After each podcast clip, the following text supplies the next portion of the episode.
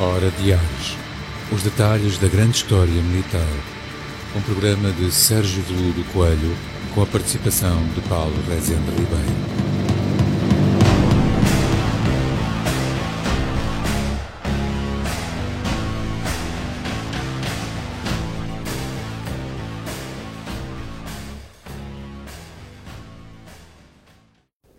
Bom dia, Sérgio. Então, Paulo, Tudo bem? cá estamos.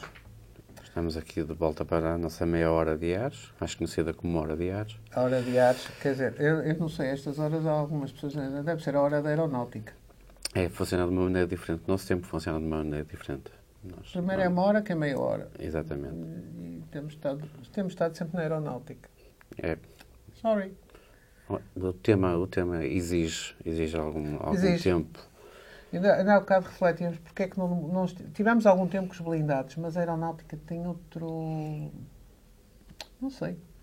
Também, como tivemos sempre esta liberdade de irmos um bocadinho pelos nossos eh, afetos. Sim, é, é, é mesmo isso. É mesmo... É um bocado isso. E as pessoas, curiosamente, não, não têm tido nenhuma reação, pelo menos na divulgação que se faz e da reação das pessoas sobre. Ainda estamos Acho, acho que emocionalmente os aviões são mais. São mais têm, as pessoas relacionam-se mais emo- emocionalmente com o avião do que propriamente com o blindado, por exemplo.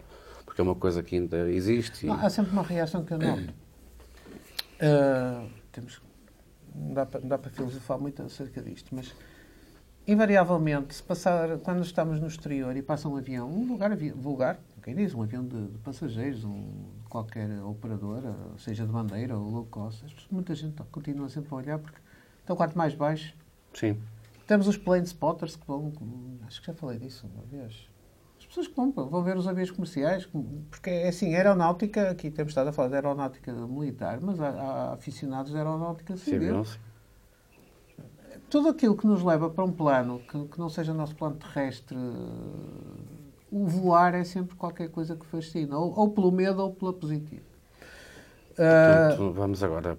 Já tivemos na Batalha de Inglaterra. Da Batalha de Inglaterra, e penso que no programa anterior, acho que se teve o cuidado de não se remeter a questão unicamente ao- à, Batalha de Inglaterra, e acho que o mote até ficou quase a terminar, se eu não me engano, com a entrada dos Estados Unidos. E Sim. de um poder, e de um poder eh, militar que o próprio Japão saber, o próprio, então estaria, o, o Japão fez uma jogada de risco. E, e hoje, se calhar, vamos dedicar ao Oriente. Porque tudo começa, a campanha do, Oriente, do Pacífico não começa com a declaração de guerra aos Estados Unidos. A campanha do Pacífico até começa muito antes. A campanha do Pacífico começa com, com uma política expansionista do Japão e, e- e notemos uma coisa. Recorda-se há muito tempo, quando foi os programas sobre a Primeira Guerra Mundial, de que lado é que estava o Japão? Estava do lado aliado aliados. inclusivamente acabou por ser aliado indireto um antigo inimigo uns anos antes, que é a Rússia. Eles tinham estado em guerra entre 1904 e 1905. Mas a, a mudança, e, e repara, há uma coisa que era imutável no Japão, que era a Casa Imperial Japonesa. Portanto, o, império do, o imperador do Japão. Agora, os governos foram-se militarizando, militarizando, militarizando para... Assim, se as pessoas perguntarem, são governos de extrema-direita, não se pode aplicar essa, essa, esse conceito de esquerda e direita ao, ao Japão. O, Japão Sim. não tem estándares iguais aos do Ocidente. Que há uma militarização ou um militarismo crescente no Japão, há. Que há uma filosofia eh, expansionista eh, e de, de algum, até de algum racismo dos japoneses em relação ao resto das raças asiáticas, há. Por outro lado, também não nos podemos esquecer que, por entre os japoneses, há, um, há, um, há, japone- há japoneses que têm o seu nome na, na Avenida dos Justos em Israel, porque, por exemplo, ajudaram, estiveram presentes no esforço de tentar salvar judeus do Holocausto. Exato. Há histórias sobre isso. E o, facto de, ser uma, de existir um imperador e de todo aquele regime remete muito mais para uma monarquia do que propriamente para um, regi- para um Uh, regime de extrema-direita. coisa, talvez, talvez, talvez tenha aqui que esclarecer. Eu penso que já acontece, já no Japão dos anos 30 é assim. Com a dinastia Meiji, em 1860, eu não vou fazer aqui a história do Japão, porque isso um dia vamos fazer o programa sobre isso e, sinto-me com alguma segurança para falar sobre o Sim, assunto. sim. Há uma coisa que foi lentamente abolida. E até hoje, o Japão tem um imperador, é uma monarquia constitucional, neste momento o Japão é uma democracia constitucional, com um imperador, e, mas há muito tempo que foi abolida a aristocracia. Não existe aristocracia no Japão. E há muito tempo tinha sido abolida. Portanto, toda aquela aristocracia, aquilo que no padrão ocidental chamamos condes, duques, viscondes e barões, que não tinha paralelo no mundo samurai, Sim. que era uma forma de shogun, o daimyo, isso foi tudo abolido pelo, pelo, pela dinastia Meiji para abolir os contrapoderes da unidade imperial do Japão. Foi uma política inteligentíssima da, da Casa Imperial Japonesa. Ora bom, mas isso não impede que o, o belicoso veio de cima e então há uma política estratégica. Mas vamos ver. O expansionismo japonês na década de 30, que se espalha na, na, na, direção à Coreia e à China, e sobretudo à China, porque a China, a China, a China não é uma potência no sentido que nós conhecemos, é um extenso território muito dividido, porque enquanto o Japão é uma unidade, uma unidade política, uma unidade identitária, uma unidade com objetivos muito concretos, de, até em termos militares, e, uma, e muito, muito, muito, muito concreto em termos de ter um, uma marinha, uma força aérea e um exército com missões muito bem definidas e, e ter sido a única potência do eixo a apostar no, no verdadeiro avanço estratégico da Segunda Guerra Mundial, verdadeiro entre alguns, que é o porta-aviões. Note que nem a, nem a Alemanha nem a Itália apostaram em porta-aviões. Mas quem é que aposta na, na, na força de porta-aviões? O Japão. O Japão tinha um pensamento de certa maneira, mais ocidentalizado que o que se pensa ao apostar numa Sim, mas, inovação mas, mas eles têm, aqui a questão é que eles têm logo, eles têm logo o Oceano Pacífico uh, ali perto, se calhar justifica-se mais o uso do... Mas do... o Oceano Pacífico não foi de imediato o, o, o, avanço, porque o primeiro avanço a sério do Japão é sobre o continente. É, é ir é o ataque à China e à Manchúria, no, no, no início da década de 30 e meados da década de 30. O ataque à Coreia. Portanto, até onde é que o Japão se expande? Até, até 1939. Até aos limites do Império Britânico. Não, quando chega aos limites do Império Britânico no Extremo Oriente, para.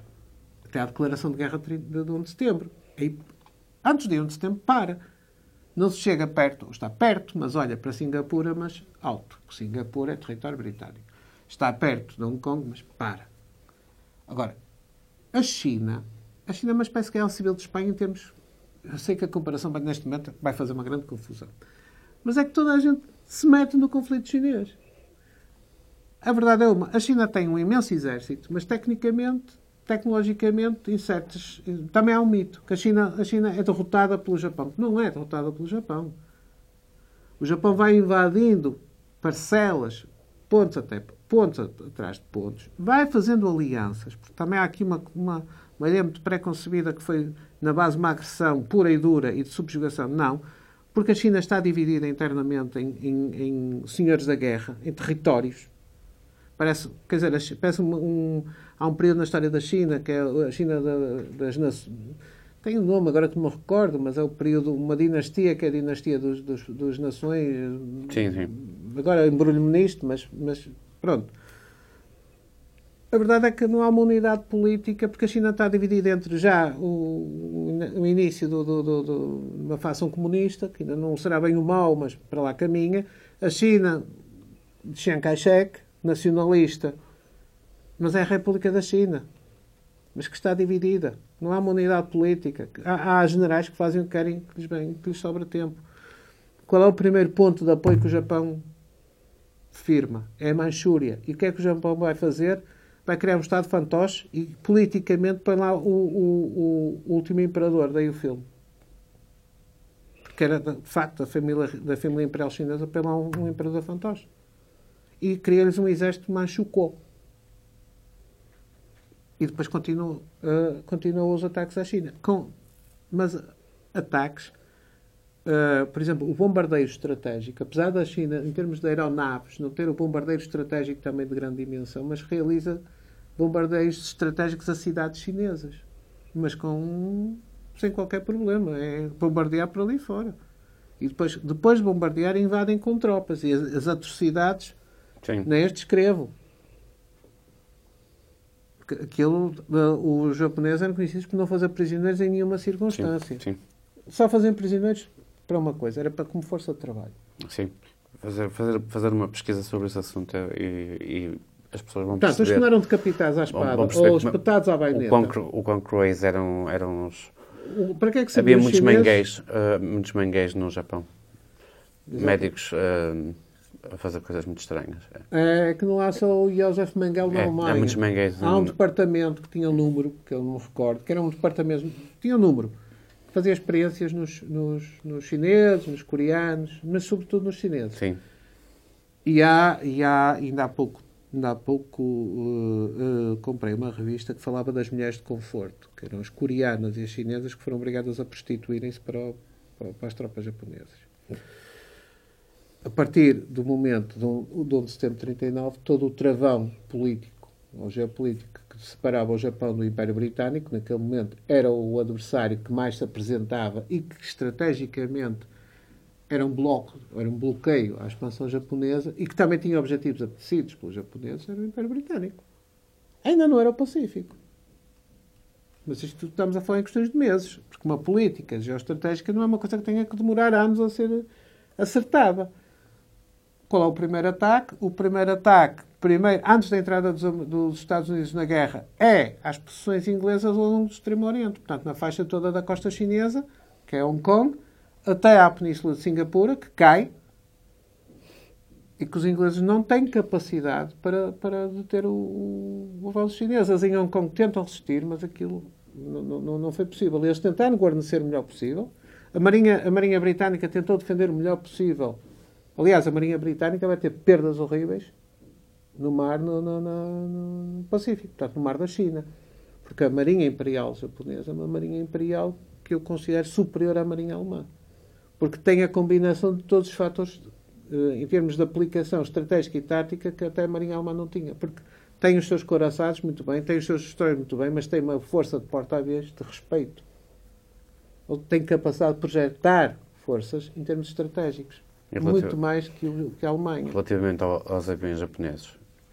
Depois tem uma construção aérea japonesa de muito boa qualidade.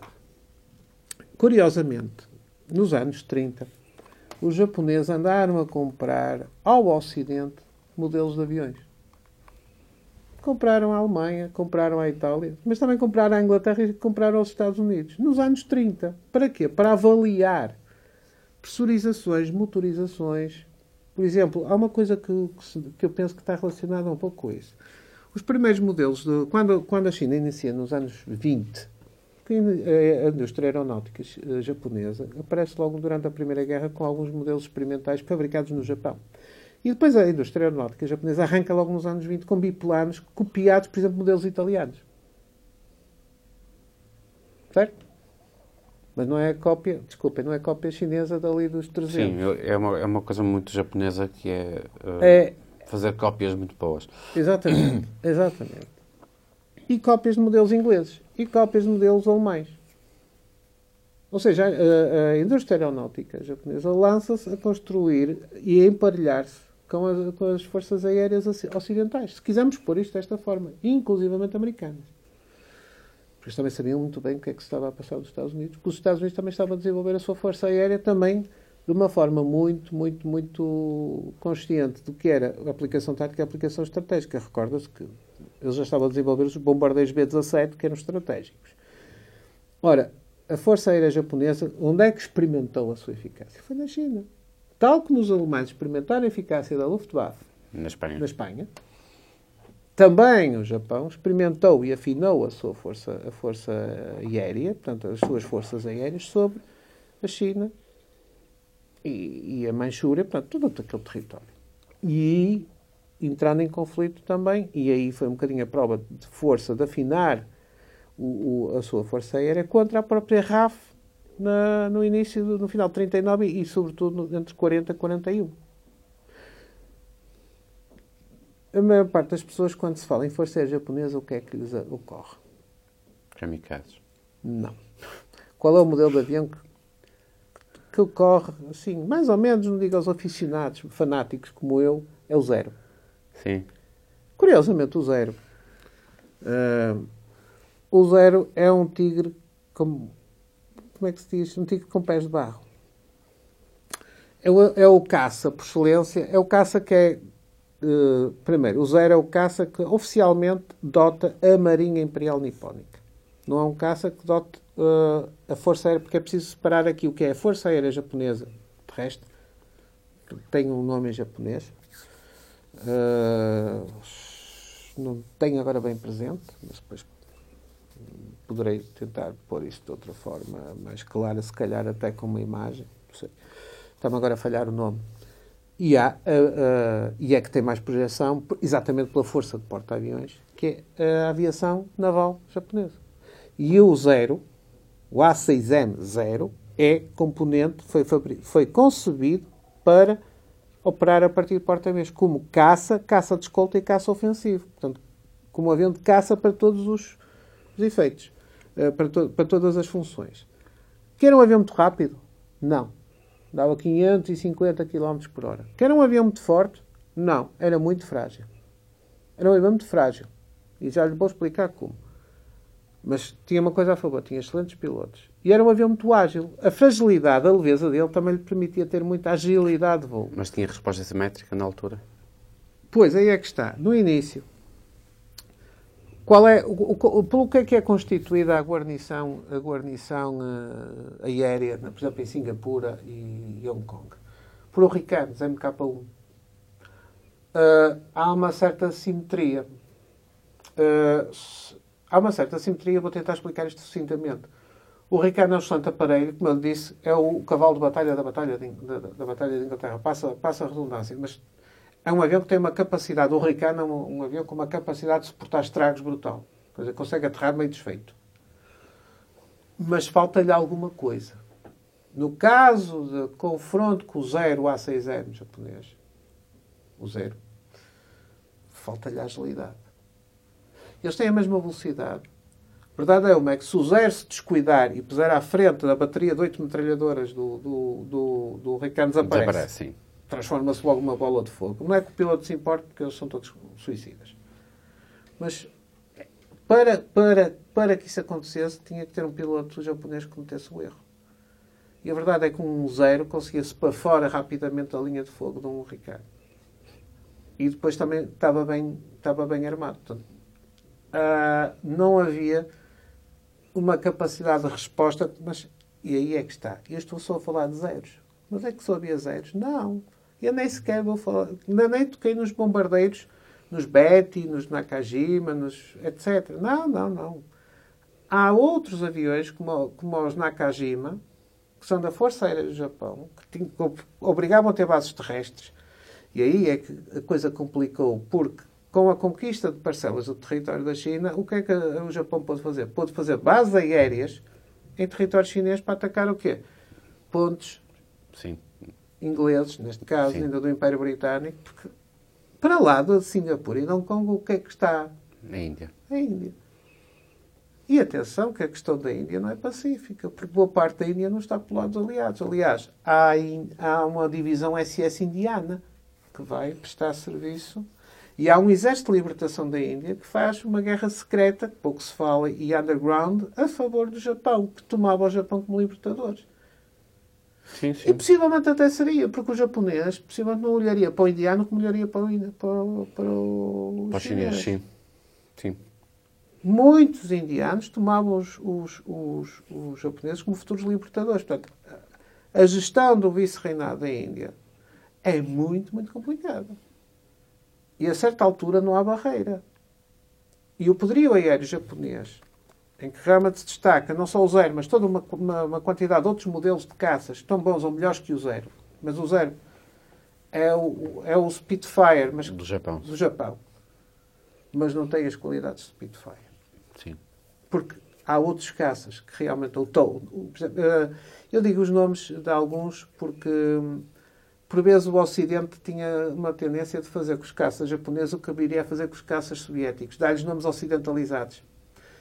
Por exemplo, há um caça que é o Tony, que é, acho que não sei se é da, da, da, Nakajima, que era um excelente caça. Que, curiosamente, esse Tony, Tony mesmo de António, Tony, com, não é um avião de carreira. Ok. Maravilha. Ok. Um avião de carreira, não, Tony. Não cantava esse. Não. Cantava, cantava no sentido em que tinha um motor, sabe que, sabe que pressão é que tinha? e fazia logo dele um avião muito melhor que o Zero. Tinha uma versão japonesa do Daimler-Benz DB. Sabe que era o Daimler-Benz Daimler DB? Era o motor do Messerschmitt Sim, sim, sim. DB-109. A aviação japonesa tem que ser melhor conhecida. A qualidade que tinha, por exemplo, nos bombardeiros intermédios, os aviões de ataque ao solo. A Força Aérea Japonesa. E, e embarcados. A, a- a força que ataca Pearl Harbor, que leva os zeros a escoltar, e que leva os Aichi, por exemplo, que são os, os bombardeiros torpedeiros, e que tem a- e o filme Harbor nesse aspecto está aquela parte inicial que havia o problema dos torpedos poderem ser eficazes, os torpedos japoneses terem que ser eficazes, não ir bater no fundo, porque Sim, o Harbor profundidade. não tinha profundidade, e lhes meterem aquelas aplicações de madeira na- nas derivas do torpedo, isso é verdade. Eles eram engenhosos a esse ponto. Ah, isso, tudo isso tornava ah, o- a, a arma aérea japonesa, fosse naval ou terrestre, temível. Aliás, a próprios Estados Unidos tinham verificado, com a China, que tinham que repensar seriamente a sua força de caças. Porquê? Qual era o, o- o caça americano por excelência entre o período 39 a 40, 40 a 41? O P-40. Tem várias versões e que é exportado em grandes quantidades para a RAF. Era o, o primeiro modelo era o P-36, mas depois passou a ser o P-40. Tinha Kitty Hawk, eh, tinha vários modelos sempre acabados em Hawk. O P-40 revelou-se um excelente caça nas mãos dos ingleses na Guerra do Deserto. Mas o P-40 tinha um motor, penso que Allison, era um avião que não tinha a manobrabilidade do zero. Isso verificou-se em quê? Precisamente, primeiro foi na China. Porque eh, a Força Aérea Chinesa, e agora pasma, a Força Aérea Chinesa, que existia e não era pequena, e que fez frente à Força Aérea Japonesa, a his- a história da guerra com a China com o Japão, tem que ser muito bem, bem vista. A China comprou modelos, agora, pasme, à Alemanha, à Itália, ou seja, ao, ao eixo, à União Soviética e aos Estados Unidos. Tínhamos aviões, uh, os, os, uh, uh, a Força Aérea Chinesa do Chiang Kai-shek, não estamos agora a falar Sim, sim. do- do- do- da República Popular da China, tinha Policarpovs, lembra-se dos Policarpov Ah, sim. I-16? Tinha Policarpovs I-16. Tinha Fiat CR-42 italianos. É do eixo, não é? Sim. A China faz lembrar um bocado a Finlândia, comprava o material onde, onde estivesse Sim, disponível. E os Estados Unidos, e isto aqui é uma manobra claramente de estratégia do Congresso dos Estados Unidos, autoriza a que se forme do género, nós não temos nada a ver com o assunto, os, os tigres voadores, que é uma força que é comandada por, eh, pelo Claire D. Chennault e pelo Doolittle, que são dois generais da, da aeronáutica, depois são, que, que regressam aos Estados Unidos. O Doolittle, inclusivamente, é, é responsável pelo primeiro raio da Tóquio, logo a seguir a palavra com bombardeiros B-25. Ahm, quais são os aviões que são enviados para a China 38, 39, portanto, naquele período pouco antes de 1940? São os P-40, que são os tigres voadores. Aliás, são conhecidos por terem, eh, como vão ver na imagem, têm uma boca de tigre eh, pintada na, na, Sim, na- sim. na entrada de ar do- da carnagem do motor. São aviões que andam à volta dos 500 e tal. Ainda é daqueles que ainda para chegar aos 600 km por hora ainda não chegam. Os Estados Unidos estão a desenvolver um dos melhores caças. nessa altura ainda estão a desenvolver um dos melhores caças e que os japoneses chamam-lhe a morte civilante, que é o, o P-38 Lightning. Que até tem uma velocidade demoníaca. 666 km por hora. Tem o número do é- é-. O P-38. Mas ainda, ainda não entra nesta equação, está a ser desenvolvido. Ora, os P-40 fazem um excelente serviço porque têm excelentes pilotos, mas vencem sérias dificuldades para defrontar os caças japoneses que não são só os zeros. Eu estáis Nakajima e eu ainda me está a escapar mais, mais, mais modelos. Mas isso é fácil, vai-se online e as pessoas podem ver até mesmo. A lista de, de caças Olha, mesmo pela. Wikipédia estão tem lá, não, a não, não, de não caças- estão a inventar nada. lista de caças japoneses. Tem, Tem, de todos os países. Ah, ora, aí é que, por vezes, os americanos se apercebem, porque os pilotos da- dos, dos tigres voadores que estão na China são todos americanos. Voluntários americanos. E sabem que se forem apanhados, o que se espera é o sabre. E pouco mais pormenores. ok? Portanto, eles sabem ao que, ao que vão. E, e, e vem aí um bocadinho a, a fraqueza. Ah, e depois no ataque a Pearl Harbor, realmente alguns, alguns ca- caças que estão em Anderson Field, no, no campo, no aeródromo de Anderson Field, no Havaí, ainda conseguem levantar para tentar interceptar. conseguem fazer algumas baixas, mas com muita dificuldade. Portanto, os americanos, desde logo, têm a percepção que o P-40, por exemplo, não é. tem que ser. ou vai ter que levar muitas voltas para poder defrontar, por exemplo, o, a, a ameaça aérea japonesa. E, para além disso, estão a desenvolver outros. O P-40 também é um pouco frágil. Então, eles vão desenvolver, na campanha do Pacífico, dois, dois aparelhos fundamentais. A arma, uh, falada que está mais ou menos, pronto, com o tempo que temos, a arma aérea japonesa, que vai levando tudo à frente, desde os anos 30 até ao curso da guerra, e até 1943, não, 42, 42, até a Batalha de Midway. Não tem oponente, mas da Batalha de Midway para a frente vão saber o que é um tigre, o que é um leão com os dentes arranhados, que são os Estados Unidos. Ponto final. Aí vão dar com, com a águia, o que quisermos dar como figura de estilo para, para os americanos. Os americanos começam a introduzir aparelhos, porque a capacidade do, dos americanos de, de, resposta é rápida em todos os aspectos. É rápida na concepção, no desenho, no desenvolvimento e no fabrico. Então, um dos primeiros aparelhos, porque eles tinham uma série de biplanos ainda a operar nos porta-aviões, ao mesmo tempo que estavam a desenvolver o B-17, como eu digo, um bombardeiro quadrimotor para dominar o Pacífico. Porque qual era a capacidade de autonomia do voo do B-17? Não era só sobre o Atlântico, é que era capaz de dominar sim, o Pacífico. Pacífico. Okay? Tinha autonomia Passava muito para lá. Seis das bases de São Francisco conseguia passar para lá do, do Havaí. E estamos a ver a distância que está o Havaí. O calculamos. Podem ver também na, na, nos mapas online. F4F Wildcat é o primeiro caso. Não é muito rápido, mas é super blindado. Enquanto que o P40 é um avião mais frágil, o F4F Wildcat, que também é vendido pelos ingleses para, para ir equipar uh, os porta-aviões ingleses, é o Martlet. Aparece como Martlet na RAF. Ou na, na RAF, não, desculpem, na RNAF, Royal Navy Air Force. Portanto, é, na aeronaval britânica. Estes, estes, esta é a primeira tentativa com um sucesso contra os caças japoneses, porque o avião é completamente blindado. É duro de abater. É super bem armado com oito metralhadoras, mas não são as de calibre 30 inglesas, são as .50 americanas. Aquilo é o Sarajevo. O motor é extremamente fiável. E logo a seguir, com a experiência do F4F, que começa a ter algum êxito no, não só no Pacífico, mas em operações são fornecidas aos australianos e aos neozelandeses. Portanto, é que a resposta contra o Japão, quer dizer, o Japão chega até Hong Kong, chega até Singapura, chega às Filipinas, é preciso dizer, não Sim. esquecer que há a queda das Filipinas, a queda, a queda de corregidor. Do, as Filipinas eram um protetorado americano, as Filipinas caem, mas caem, mas os filipinos resistem, e o MacArthur cumpriu o que disse: I'll be back. I shall return. O I'll be back, I'll be back do Terminator. Exatamente. I shall return. E ele retornou. Quando ele saiu do corregedor, ele disse que voltava e voltou. E voltou em força. Disse a Força Aérea Americana, Aeronáutica, porque ainda não é Força Aérea Americana, aí é que está. A aeronáutica do Exército Americano, a Aeronáutica da, da, da Marinha Americana. Começam rapidamente a desenvolver toda uma gama de aparelhos.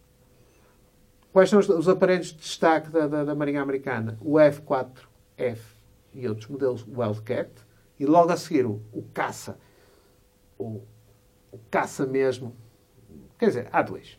Há dois. Um é o F6F, o, o Hellcat, que digamos que é uma versão extrapolada, bruto, e dura até à Guerra da Coreia.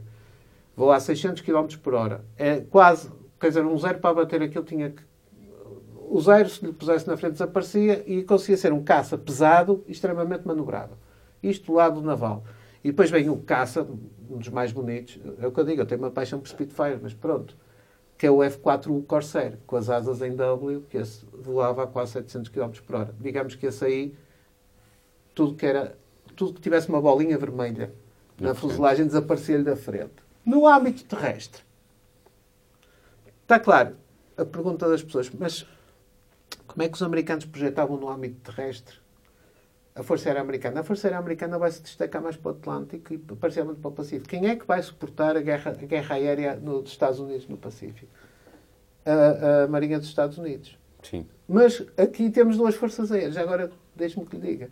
Temos o ramo da, da, da, da US Navy, o ramo aéreo, portanto, que está nos, na, na, na, na, Força Aérea na frota enorme de porta-aviões. que- Primeiro são três, não é? são os que não estão em Harbor, que era o Hornet, o Enterprise e outros que me esqueço do nome. Mas depois aquilo começam a sair às quantidades industriais dos estaleiros da- dos Estados Unidos. E de todos os tamanhos, inclusive os porta-aviões de escolta, onde cabiam lá dois aviões, mas era o suficiente para escoltar um comboio no Pacífico ou no Atlântico. Bom, e quais são os aviões terrestres que se projetam também para bases terrestres no Médio Oriente e que são fornecidos aos aliados e depois também que vão ter uma importância capital no, no- no teatro de operações no Ocidente, ou seja, no Atlântico, contra os alemães. Um, o P-38 Lightning, que eu lhe falei, que é duas caudas, que dá, que dá qualquer, qualquer revista, a velocidade é 666, é o que eu digo, se formos esotéricos, uau, é a velocidade de diabo. Os japoneses tinham um medo terrível do avião, que nem o sentiam a chegar. Chamavam-lhe a morte civilante, porque os motores eram extremamente silenciosos, devido à aeronáutica do avião. É um aparelho conhecido também por, outro, por outra razão. Do lado ocidental, era um aparelho que foi usado pela Força Aérea Americana, pela Aeronáutica Americana, foi fornecido muito, muito, como se diz, residualmente aos ingleses e os franceses usaram. Sabe, sabe, sabe, ficou famoso, infelizmente, é o aparelho em que voava o, aquele escritor que no- nos ilumina a nossa infância, ainda hoje, o Saint-Exupéry, foi abatido ao, sobre a ao largo da Córcega quando estava a voar um P-38 Lightning de reconhecimento. Só há pouco tempo, há pouco tempo é que o piloto alemão se, se ainda é vivo, se fez, se fez conhecer porque ficou sempre com esse peso na consciência que não tinha noção que tinha abatido o autor do Príncipezinho. E foi num aparelho desses que penso que foi agora localizado recentemente ao largo da, penso que da Córcega. O outro, o outro aparelho, os outros dois aparelhos que vão marcar o dia D, por exemplo, do lado do Ocidente, e que vão marcar também, obviamente, o, os, marca todos os teatros de guerra, inclusive fornecido à União Soviética. O P-47 Thunderbolt, que é uma besta, não há outro nome, tem um motor de quase 3 mil cavalos. É um avião enorme. É um caça, um caça-bombardeiro, é um avião que serve para tudo. É grande. Nós tivemos esse avião nos anos 50, era F-47, já não era P-47. O avião tinha quase 3 mil cavalos de potência naquele motor. E ainda tinha um foguete para ajudar a, a dar propulsão. Portanto, o, o avião chegava com facilidade aos 740 km por hora. Mas não era em, em eh, voo picado, era em voo em linha reta. E depois temos o Cadillac, que é o P-51 Mustang, com o motor Merlin Packard, que é o avião icónico dos Estados Unidos, que Sim. ainda há muitos a voar e que andam, voam na Coreia. Este, o P-51 Mustang, que aí também qualquer coisa que tivesse uma suástica ou uma bolinha vermelha era bom que saísse da frente. Aliás, os japoneses tentam conceber aviões. Este é tal conceito da resposta simétrica. Alguns modelos japoneses vão ser concebidos para tentar defrontar o P-51 Mustang. Tal como a Alemanha nazi os- e os próprios italianos tentam conceber aparelhos para defrontar as versões mais desenvolvidas do Spitfire, o MK-16, que já nem tem o Merlin, tem o motor Griffon, que é o desenvolvimento do Merlin com quase 3 mil cavalos também. Os outros aparelhos que a Grã-Bretanha vai investir em novo- novos modelos, como o Walker Typhoon, e depois o seu desenvolvimento, que é o Tempest, que é um avião que também dura para os anos 50 eh, na Força Aérea Britânica e na, na- na Naval, o Sea Fury, que são, que são os motores, os últimos modelos em motor de pistão, como se costuma dizer, motor a hélice, que vão a velocidades de quase de 800 km por hora. Aliás, o Tempest não podia fazer voos picados. Uh, melhor, tinha que os fazer controlados, porque a certa altura começava a entrar na a Mach 9, em velocidades de jato e desagregava-se. Qual é a resposta que os alemães vão trazer? É o fabrico de caças cada vez mais rápidos. O, a série Focke-Wulf 190, que eu já referi, que vem até um modelo que vem até quase 800 km por hora, que é o TA-154. E depois, que é a saída para o próximo programa, o Messerschmitt 262. O jato. Os, digamos que quando chegamos a 44, o, o, o desenvolvimento dos caças a hélice chegou ao seu limite, ao seu apogeu, que são os caças de alta velocidade, super, com turbo, com turbo e que nos dois teatros de guerra, eh, e, que e é do lado dos aliados, vão cada vez dominando mais os céus. porque a vitória dos aliados cada vez vai eliminando a capacidade de resposta do eixo, tanto do Japão como dos alemães.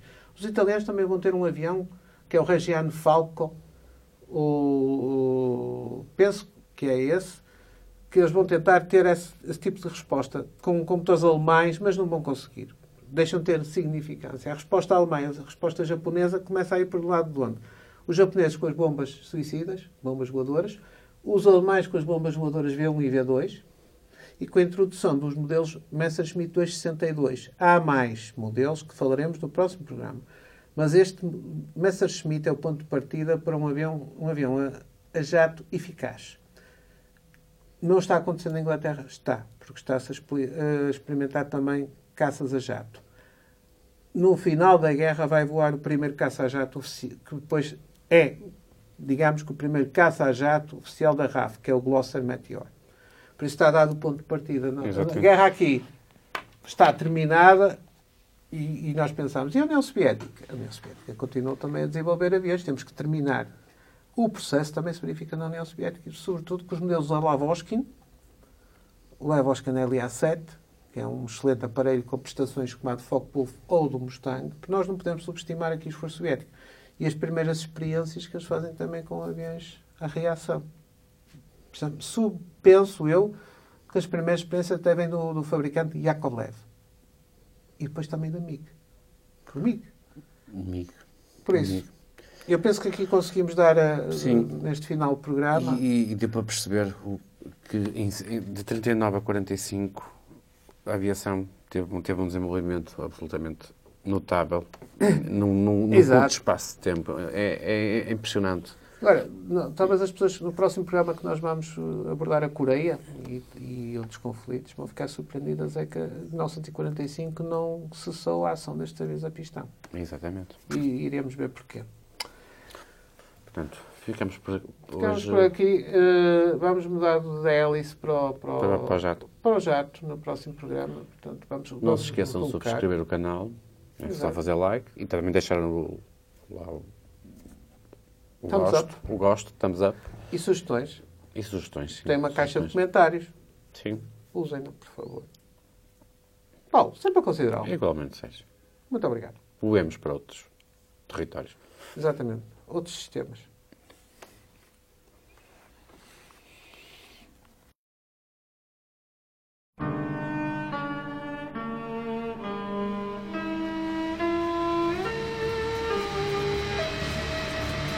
Hora Diários. Os detalhes da grande história militar. Um programa de Sérgio Veludo Coelho com a participação de Paulo Rezende Ribeiro.